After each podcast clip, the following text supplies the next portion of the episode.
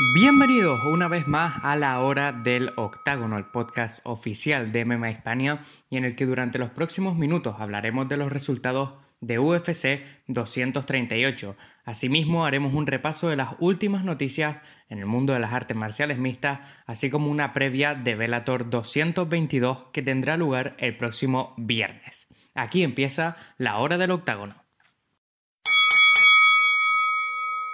Y como siempre, Empezamos con los resultados de la última cartelera de este fin de semana y es que anoche Henry Sejudo se convirtió en el cuarto luchador en ostentar dos títulos en dos divisiones de forma simultánea, al lograr vencer a Marlon Moraes por KO técnico en el tercer asalto. Un combate en el que Henry Sejudo iba perdiendo, sobre todo en el primer asalto, en el que las patadas de Moraes fueron claves para que éste no pudiera desarrollar su actividad, sobre todo entrar en la distancia corta, pero entre asaltos, con la ayuda de Eric Albarracín, además de otros de sus entrenadores, Sejudo salió más agresivo, buscando el clinch, buscando cerrar esa distancia de forma mucho más rápida para conectar esa poderosa derecha. Ya fue en el tercer asalto cuando logró tumbar a Marlon Moraes y con este en la lona finalizar el combate por KO técnico. Los cambios entre asaltos fueron clave para que el ahora campeón en dos divisiones podría finalizar a Marlon Moraes sobre todo con esa presión delantera. Además, en el coevento estelar de la noche, Valentina Shevchenko logró defender por primera vez su título del peso mosca ante Jessica Ay, en un combate en el que pudimos ver la diferencia de niveles entre las dos luchadoras. Shevchenko empezó el primer asalto, sobre todo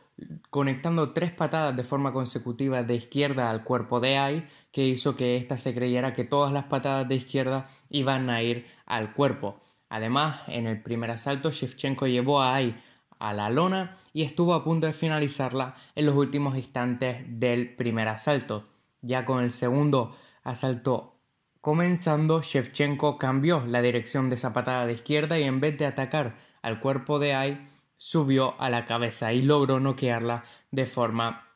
impresionante. Incluso yo creo que Ai ya estaba inconsciente antes de tocar la lona. Pero sin duda, el combate que todos estábamos esperando era el que iba a enfrentar a Tony Ferguson y a Donald Cerrone,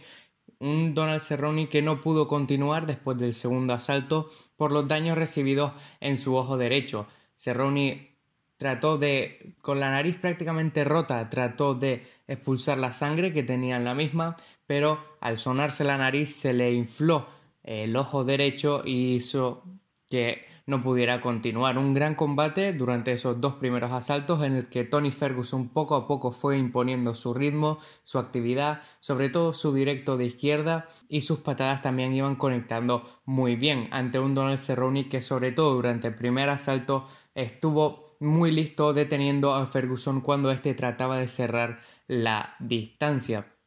un gran combate y que sigue posicionando a Tony Ferguson como el siguiente contendiente por el título del peso ligero, además de que logra ampliar también su recha de victorias consecutivas a 12. También en la cartelera principal vimos una nueva victoria de Peter Yan que logró vencer a Jimmy Rivera por decisión unánime, sobre todo finalizando cada asalto, llegando a tumbar a Rivera en varias ocasiones y obteniendo así una gran victoria ante uno de los mejores luchadores de la división. Una victoria que también consiguió Blagoy Ivanov por decisión unánime ante Taito Ibasa en un combate en el que ambos luchadores trataron de noquearse desde el primer instante. En cuanto a la cartelera preliminar, tenía muy buena pinta desde el principio y así fue. Tatiana Suárez logró, logró vencer a Nina Ansaroff por decisión unánime. Aljamain Sterling logró vencer a Pedro Muñoz en uno de sus mejores combates en lo que va de carrera. Alexa Grasso logró vencer a Carolina Kovalkiewicz por decisión unánime, obteniendo la mejor victoria de toda su carrera. Calvin Cater logró vencer a Ricardo Lamas por KO técnico en el primer asalto, además de victorias como la de Darren Stewart sobre Vivon Lewis o Edin Whiteland sobre Grigori Popov. UFC 238 no solo fue una gran cartelera con resultados que cambian prácticamente todas las divisiones y confirman el futuro de las mismas, tanto la división del peso mosca por parte de Valentina Shevchenko, la del peso ligero por parte de Tony Ferguson y la unificación prácticamente de dos divisiones, ahora teniendo a Henry Sejudo como campeón del peso mosca y del peso gallo.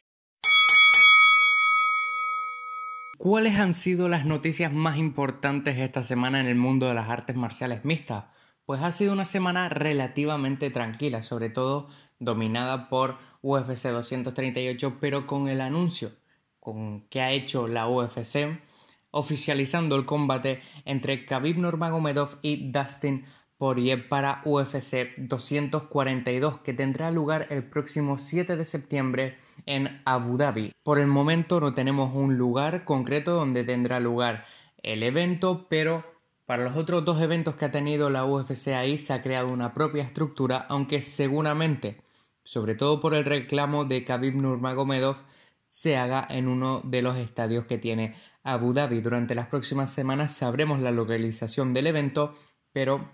ya hay confirmación de este combate, un combate para el que Khabib Nurmagomedov ya ha empezado a entrenar según su entrenador Javier Méndez y lo colgaba en las redes este pasado lunes, recalcando que a pesar de que en ese momento el combate no era oficial, estaba emocionado por poder empezar a entrenar con Khabib Nurmagomedov para el próximo 7 de septiembre. Admitió que Dustin Poirier es un rival muy difícil, pero que al final de la noche el águila siempre seguirá siendo el águila. Recordemos que Khabib no ha competido desde el pasado octubre cuando logró defender su título por primera vez ante Conor McGregor finalizando en el, cuarto asalto, pero debido a los altercados posteriores a UFC 229, Khabib ha estado suspendido durante la mayor parte del año. Durante esa ausencia, Dustin Poirier se enfrentó a Max Holloway por el título interino del peso ligero y logró obtener una victoria consolidándose como el campeón interino de la división. A falta de que se anuncie el lugar, la cartelera tiene los siguientes combates: Belal Muhammad contra Takashi Sato, Khalid Taha contra Bruno Gustavo Aprensido da Silva, Curtis Blades contra Kamil Abdurrakimov y Tim Pachalek contra Otman Asaitar. Será un gran combate, un gran evento, sobre todo un evento en una localización nueva y que da eh, el punto de partida a este nuevo acuerdo al que ha llegado la UFC con eh, Abu Dhabi. Y veremos qué impacto tiene en la compañía y sobre todo en la capacidad de ser uno de los representantes mundiales por parte de Khabib Nurmagomedov. En cuanto a otras noticias más importantes de la semana, Jessica Andrade ha hablado sobre el robo de su coche que tuvo lugar la semana pasada. Y es que la campeona del peso mosca estaba conduciendo su Honda cuando varios criminales le hicieron parar, robaron el coche además de sus teléfonos móviles y documentación que se encontraban en los mismos. Según Andrade, la señal de tráfico se puso en rojo, redujo la velocidad y se dio cuenta de que venía una moto en dirección contraria. Pensó que podría estar equivocado de lugar o a lo mejor incluso perdido, pero cuando uno de sus compañeros sacó una pistola pensó que estaban jodidas. A pesar de ello, Trató de mantener la calma, estuvo agradecida que no la reconocieran como una campeona de la UFC, eh, sobre todo gracias a que tenía un trapo blanco encima de la cabeza. Bajó su cabeza, les dejó que se llevaran todos y sobre todo mantuvo la calma. No sabe según ella, de dónde la sacó porque su mujer Fernanda estaba en total pánico, pero después del altercado Ambas estaban bien y la policía ha sido capaz de encontrar el vehículo de Jessica y sus documentos, pero aún así la luchadora se ha vuelto más cauta después de el accidente y ahora tratan de estar en casa antes de las 10 de la noche. O sea que todo bien por parte de Jessica Andrade, la actual campeona de la UFC. Y la última noticia más importante de esta semana es que Nate Diaz en una reciente entrevista ha dicho que no quiere no, le interesa un tercer combate contra Conor McGregor, sino que está interesado en ganadores, ya que McGregor perdió su último combate y Díaz ganó su último. Evidentemente, eso fue lo que dijo en la entrevista, pero el último combate de día fue contra McGregor en agosto de 2016 en UFC 222, un combate que finalmente perdería por decisión mayoritaria. Recordemos que Nate Diaz regresará al octágono en la cartelera principal de UFC 241 para enfrentarse a Anthony Pettis en un combate que tendrá lugar en el peso welter. En la misma cartelera tendremos como combate estelar a Daniel Cormier contra Stipe Miocic y a Joel Romero contra Paulo Costa. Son los tres combates confirmados para esa cartelera por el momento. Y no tendremos combates de la UFC la semana que viene, nos tomamos un descanso, pero sí que tendremos a Bellator el próximo viernes. Y es que Bellator regresa a Madison Square Garden para su evento Bellator 222 en cuyo combate estelar tendremos a Rory McDonald defendiendo de nuevo su título del peso welter ante Niman Gracie, un combate que será las semifinales del torneo del peso welter que está desarrollando Bellator durante este año y que determinará al otro finalista que se enfrentará a Douglas Lima por el título prácticamente ya a finales de año. Recordemos que Rory McDonald viene a haber empatado su último combate contra John Fitch, pero que debido a ese empate continúa siendo el campeón de la división y avanza en el mismo torneo, como ya pasó con Tyron Woodley y Steven Thompson durante su primer combate. En esta ocasión se enfrentará a Neiman Gracie, un Neiman Gracie que Sigue invicto en su carrera profesional que tiene nueve victorias, ocho viniendo de forma de sumisión y logró vencer a Ed Ruth en el primer combate de este torneo welter por un mataleón en el cuarto asalto en Bellator 213. Será un gran combate, un contraste evidentemente de estilos en el que Rory McDonald tratará de mantener el combate en los pies para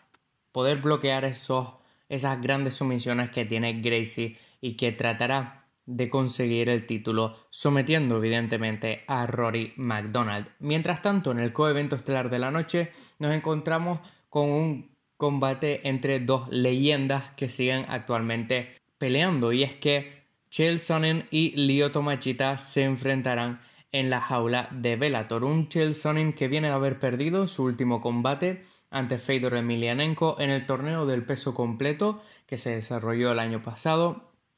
un combate que perdió por KO técnico en el primer asalto y que tratará de regresar al peso semicompleto para obtener un combate por el título contra Ryan Bader, algo que está tratando también de conseguir Lyoto Machita, que tratará de convertirse en doble campeón en Bellator. Recordemos que venció en su primer combate la compañía ante Rafael Carballo por decisión dividida, pero que tratará de conseguir una victoria contra Sonnen que le consolide en la compañía y que le siga avanzando en esa misma división. También en la cartelera principal tendremos un gran combate entre Kyoji Horiguchi que se volverá, que se volverá a enfrentar a Darion Caldwell, una revancha de un combate que ya ganó el pasado 31 de diciembre por una guillotina en el tercer asalto, un combate en el que estaba ganando Darion Caldwell en Rising, pero que en un descuido en el último momento logró ganar Horiguchi. Será un gran combate en el que está en juego, evidentemente, el título del peso gallo de Caldwell y que veremos si este logra volver a esa racha de cuatro victorias que había conseguido hasta entonces sobre Eduardo Dandas, Leandro Higo, Noad Lahat, entre otros de sus rivales. Pero será un muy buen combate como ya fue su primero. Y encontramos también el regreso de el jefe, Dylan Danis, que tendrá su segundo combate como profesional de las artes marciales mixtas. En esta ocasión se enfrentará a Max Humphrey, un combate en el que